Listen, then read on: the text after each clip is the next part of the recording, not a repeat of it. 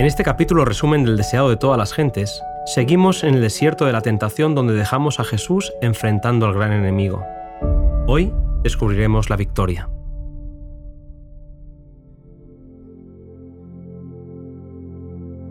Citando el Salmo 91, Satanás llevó a Jesús hasta el templo en Jerusalén y le propone que si es el Hijo de Dios, se tire porque la promesa bíblica es que sus ángeles mandará a ti. El enemigo evidencia conocer las escrituras y comprender su significado.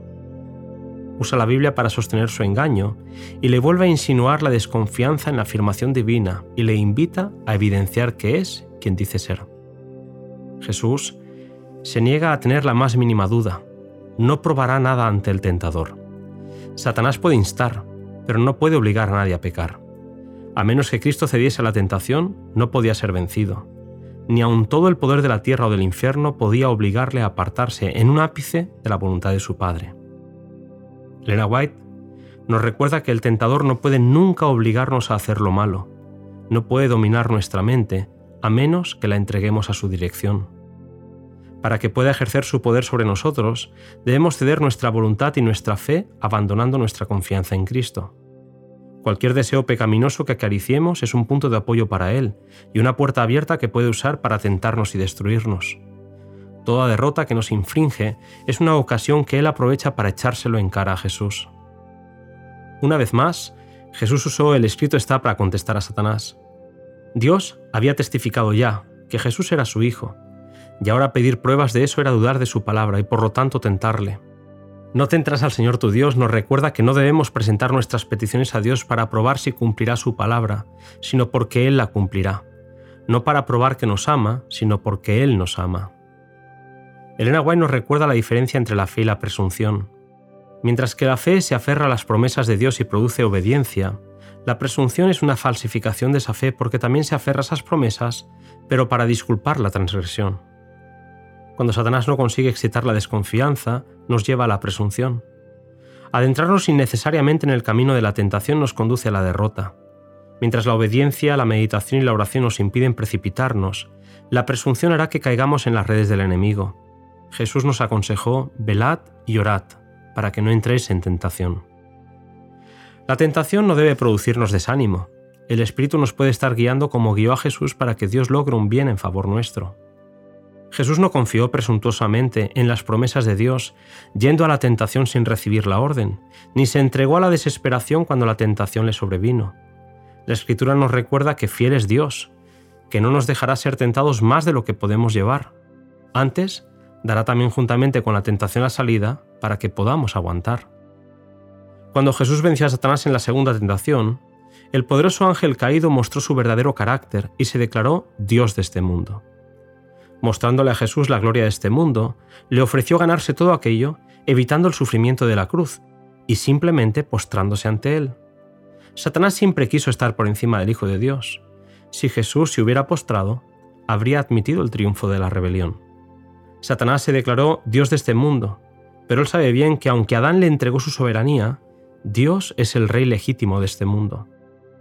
Satanás puede ejercer su usurpada autoridad únicamente en la medida en la que Dios lo permite. Jesús no vino al mundo para ganar al mundo por el camino fácil. Pagaría el máximo precio por el rescate de un mundo caído. Él no había venido para aceptar los reinos de este mundo con su violencia, sino para establecer un reino de justicia que durase para siempre. Cristo declaró al tentador, Vete, Satanás, que escrito está, al Señor tu Dios adorarás y solo a Él servirás. Satanás fue derrotado en la misma tentación con la que tanto éxito tiene con los hombres.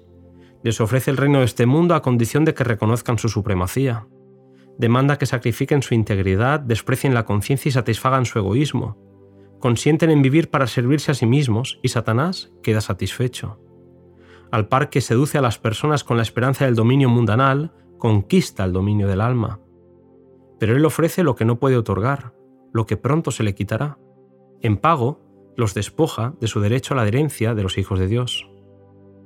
Satanás había puesto en duda que Jesús fuese el Hijo de Dios. En su sumaria despedida tuvo una prueba que no podía contradecir. La divinidad fulguró a través de la humanidad doliente. Satanás no pudo resistir la orden. Retorciéndose de humillación e ira, se vio obligado a retirarse de la presencia del Redentor del mundo. la victoria de Cristo fue tan completa como lo había sido el fracaso de Adán. Si intentamos vencer al enemigo con nuestra propia fuerza, seremos derrotados. Pero si buscamos refugio en el poderoso nombre de Jesús, podemos resistir la tentación y obligar al enemigo a alejarse. Jesús venció por la sumisión a Dios y la fe en Él. Santiago nos recuerda en su carta este principio, someteos pues a Dios, resistid al diablo y de vosotros Él huirá. Acercaos a Dios y Él se acercará a vosotros. El conflicto en el desierto había terminado. Los ángeles observaron a su amado general exhausto, tras los terribles sufrimientos que padeció para preparar una vía de escape para nosotros. Acudieron a él para fortalecerlo, para darle de comer y consolarlo con un mensaje de amor del Padre, con la seguridad de que todo el cielo había triunfado en su victoria.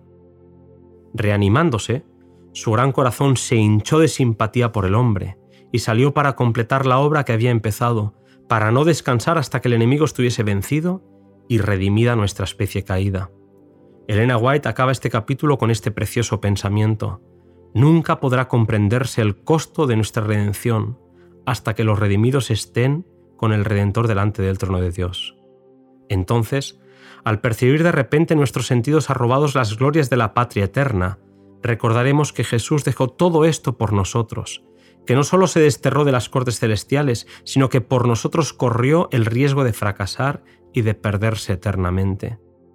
Entonces arrojaremos nuestras coronas a sus pies y elevaremos este canto.